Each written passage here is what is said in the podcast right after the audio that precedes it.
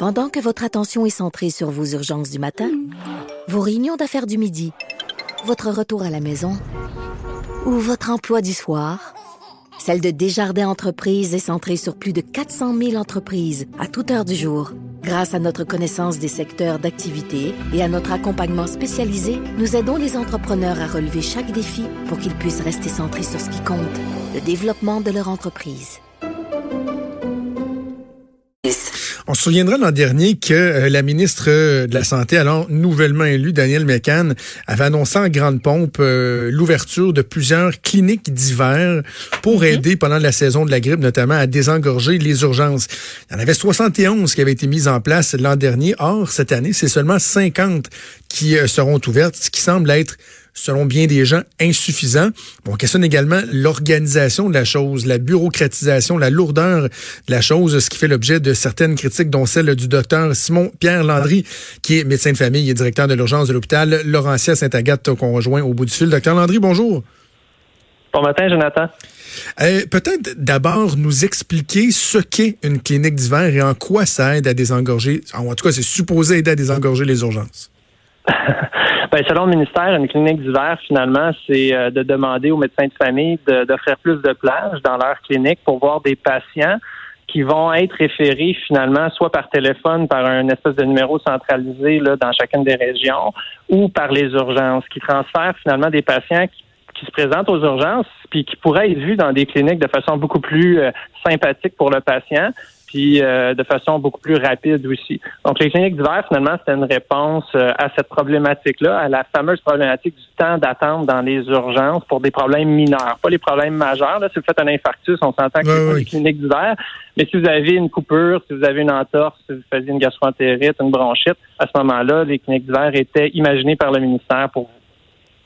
Est-ce que l'efficacité a été prouvée de ça? Parce que je, pense à un projet pilote qui a été mis en place, puis il me semble, il y a d'autres endroits aussi qui l'ont fait, mais un projet pilote qui a été mis en place en Chaudière-Appalaches, dont on a parlé euh, l'année dernière, où lorsque vous arriviez pour un problème mineur à l'urgence, il y avait même une assistance qui vous était offerte pour appeler dans d'autres cliniques où il y a des plages libres, puis là, on était capable de dire, hey, vous pouvez aller dans un sans rendez-vous dans tant de temps, ils vont vous attendre, puis il y a une espèce de phénomène où les gens se disent, moi, tant qu'à m'être déplacé, pour être rendu à l'urgence, je vais asseoir mon steak là, puis je vais attendre à l'urgence, qui est un peu contre-productif. Oui, ça arrive. C'est vrai que ça arrive, mais je vous dirais, la grande majorité des gens, euh, si on leur offre euh, un rendez-vous à une heure spécifique, comme à Sacré-Cœur, ça fonctionne très bien. Ils ont, quand même déjà un programme comme ça qui fonctionne depuis plusieurs années. Euh, la, plupart des patients vont être très heureux d'être réorientés vers des cliniques environnantes à l'urgence. L'enjeu, je dirais, c'est que vous avez raison. C'est comme si toutes les, puis on essaie de le faire ici aussi, le drame de toute cette histoire-là des cliniques d'hiver, c'est que les hôpitaux, les régions, on sait tous que c'est ça qu'il faut qu'on fasse. Il faut qu'on trouve un moyen, finalement, que les patients qui se présentent à l'urgence qui peuvent être vus ailleurs, mais qui n'ont pas de médecin de famille ou que le médecin de famille n'est pas disponible, ben, qu'on soit capable de les rediriger vers des cliniques qui sont très proches de l'urgence et qui soient vus là. Donc, tout le monde s'entend avec ça. Fait on essaie de monter des projets pilotes, on essaie de faire des ententes avec les cliniques environnantes. Et là, c'est là que le bas blesse, c'est que le ministère, avec ses gros sabots, arrive avec des gros projets là, bien, bien ambitieux, puis qui font des, belles entrevues pour la ministre, de dire qu'il y a ces 30 000 patients qui vont être vus dans ces cliniques-là.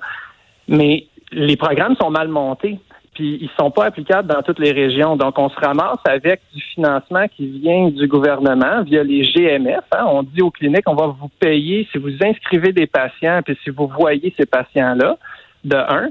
Puis là, après ça, il nous arrive avec un nouveau programme qui est un programme de clinique d'hiver qui est supposé euh, s'occuper des patients qui ont justement pas de médecin de famille. Et c'est là que c'est le problème, c'est que ces deux programmes-là euh, demandent des choses opposées.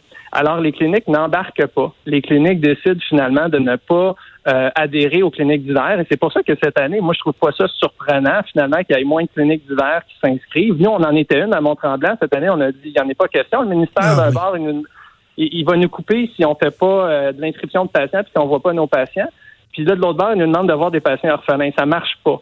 Donc, de là, la solution qui est, selon moi, de très évidente, puis qui est utilisée dans la plupart des pays qui se respectent dans le domaine de la santé, c'est une gouvernance décentralisée. C'est-à-dire que l'hôpital, les gestionnaires des hôpitaux, pas les médecins, là, les, gestionnaires qui s'occupent euh, d'organiser les services sur un territoire devrait être en mesure de traverser la rue, aller voir la clinique de l'autre bord, puis dire, écoutez, nous, on a besoin de vous les samedis on veut que vous voyez 16 patients qu'on va vous envoyer de l'urgence les samedis. On va signer un contrat avec vous, puis ça va en partie financer votre clinique. Donc, que le financement ne vienne plus de Québec, mais qu'il vienne finalement des régions en fonction de ce qui est possible de faire dans chacune des régions.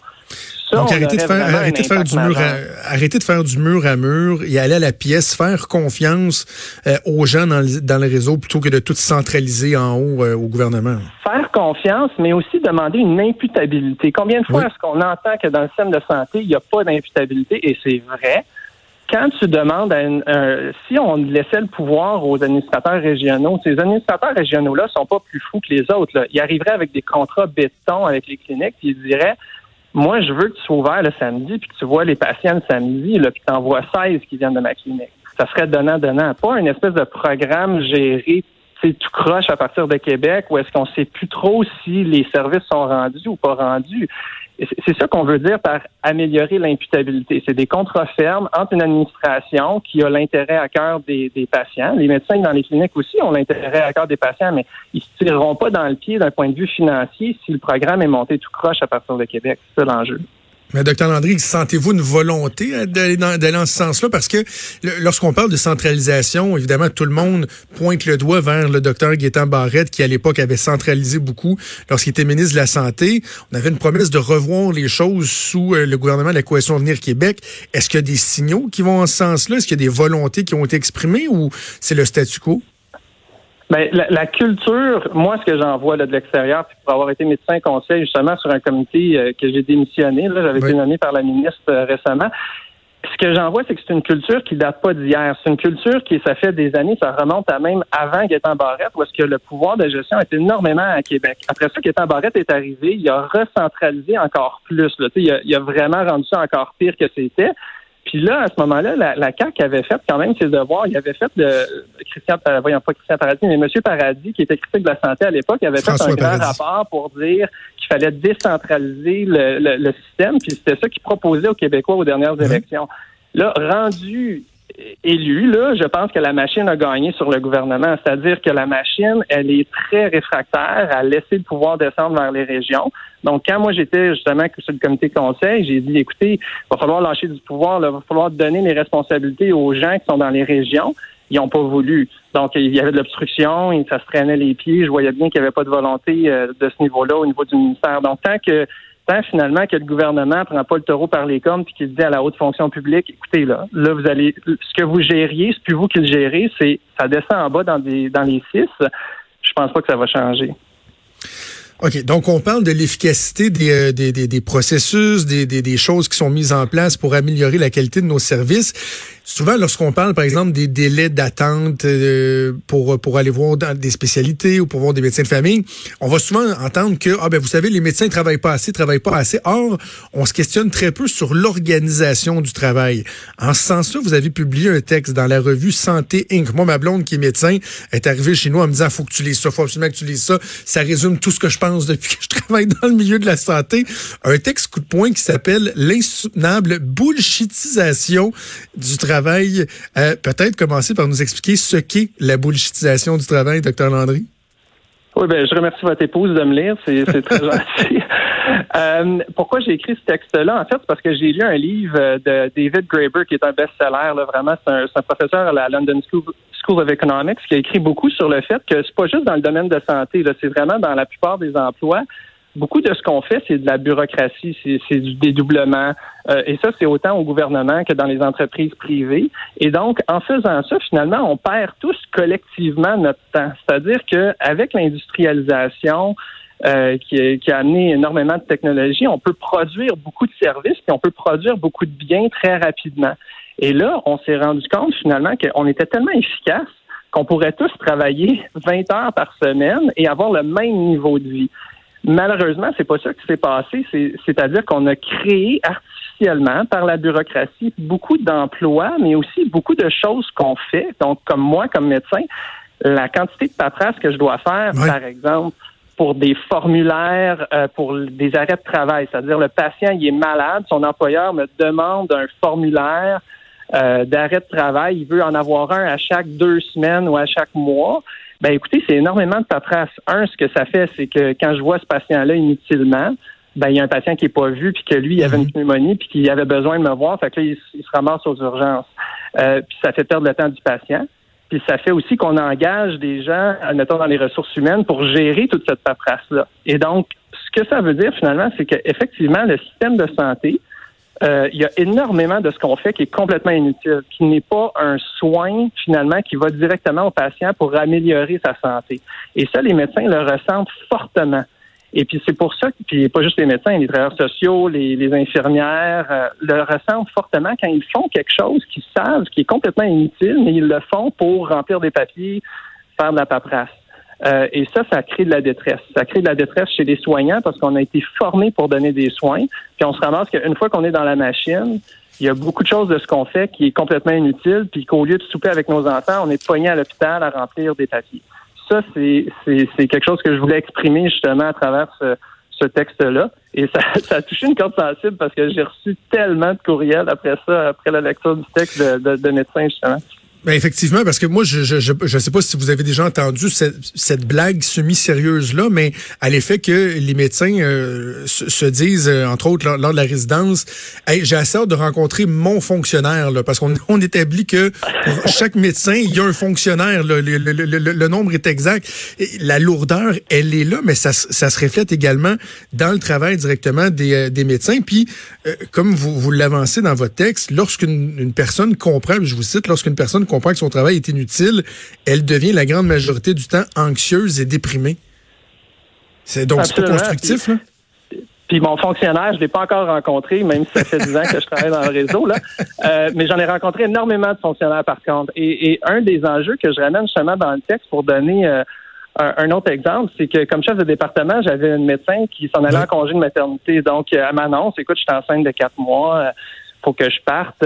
Là, je dis, OK, ben, on va essayer de trouver quelqu'un pour te remplacer. évidemment, il faut que quelqu'un fasse tes chiffres pendant le, six mois, un an que tu vas être parti. il y a tellement de paliers bureaucratiques qu'on n'a jamais réussi à débloquer le permis au ministère pour que j'ai l'autorisation de recruter quelqu'un. Donc, même pas faire les démarches pour recruter quelqu'un, mais l'autorisation. Donc, elle, elle a eu le temps de faire sa grossesse, accoucher, revenir, euh, faire son congé de maternité, revenir au travail avant que je reçoive la dite autorisation.